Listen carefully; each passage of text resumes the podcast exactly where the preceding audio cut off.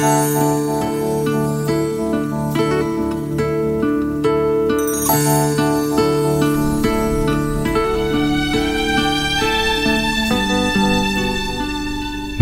das repulsión, me provocas rencor. No me gustas nada, te quiero lejos de mi vida. Leí luego de una esposa esto. Eres de esos tesoros que merecen estar enterrados y no ser encontrados nunca. El odio abiertamente profesado carece de oportunidad para la venganza. Una de las actitudes más destructivas, si no la más destructiva luego, que puede exhibir un cristiano, estamos hablando de un cristiano, una cristiana, es el odio. ¿Qué tan bien puede la luz salvadora de Jesucristo brillar en una vida que esté cubierta por odio, ira, malevolencia. ¿Y qué imagen de Cristo proyecta este tipo de persona al mundo incrédulo? Es una interesante, importante y urgente pregunta que deberíamos hacernos si en caso tenemos una situación porque el odio es una falla absoluta en la actitud cristiana. Eh, y nosotros estamos llamados a demostrar algo diferente, a vivir algo diferente. Hay que decirlo que incluso en las iglesias no es muy difícil encontrar personas que rebosan de hostilidad. ¿De dónde viene todo esto entonces? Y una de las razones clave para que los creyentes sean tan propensos al odio es su incapacidad de perdonar a quienes lo han herido.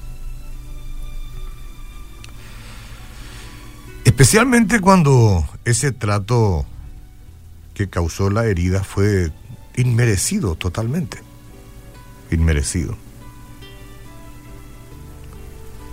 Tenemos un examen de odio. Piensa un poco en alguien que le hirió en el pasado y considere si no puede librarse del recuerdo de alguien.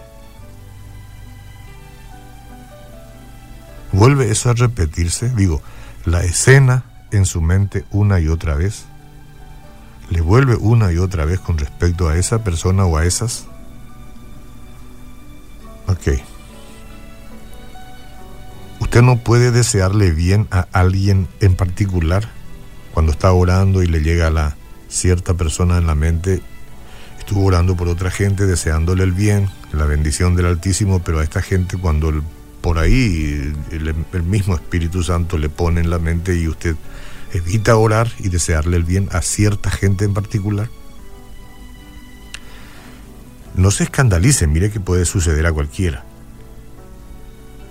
¿Desea realmente lo mejor para una persona que por ahí le ha herido? ¿Desea que esa persona sufra lo mismo que usted? Ahí secretamente que esa persona que usted identifica experimente el mismo dolor que usted está experimentando son esos los sentimientos, los pensamientos que le vienen. Es un pequeño análisis, pero muy importante. Si estas preguntas que hicimos están revelando alguna animosidad oculta en el corazón, no termine usted este pequeño espacio conmigo aquí, ni yo quisiera terminar este espacio hasta que meditemos en Efesios 4, 31 al 32. Leyendo, leyendo varias veces y en voz alta, si se quiere, anote esto porque el ejercicio la va a tener que hacer con mayor frecuencia, Efesios 4, 31 y 32. Abrimos el pasaje, que yo voy a abrirlo enseguida, Y vamos a leer en voz alta. Y vamos a personalizarlo en una oración.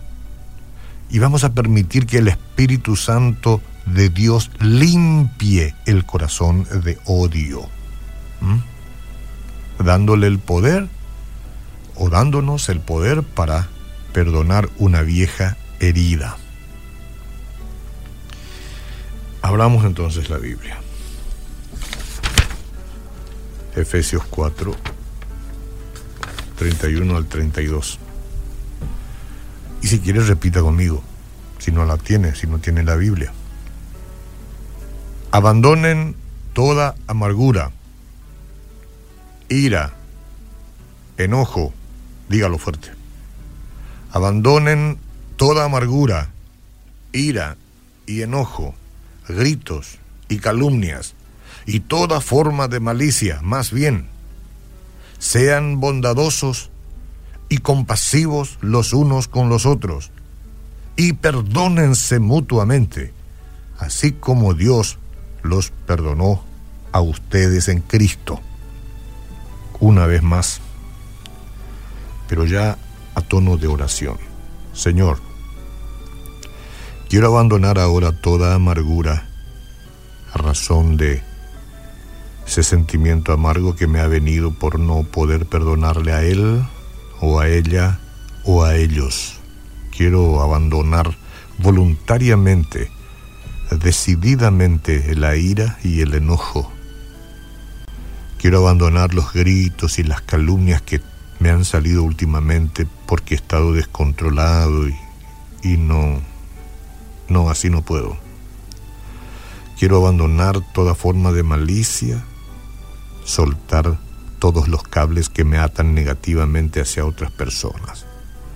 Quiero ser a partir de ahora bondadoso, bondadosa. Quiero ser compasivo con los que me rodean, con quienes me quieren y con quienes por alguna razón en algún momento me han demostrado que no. E incluso con aquellos que han querido mi mal. Quiero cambiar mi forma de pensar y quiero traerte a ti en medio de cada una de esas circunstancias para que yo pueda perdonar y liberarme. Es más, ahora mismo orar y pedir por el bien de esas personas. Así como tú me perdonaste, Señor, en Cristo Jesús.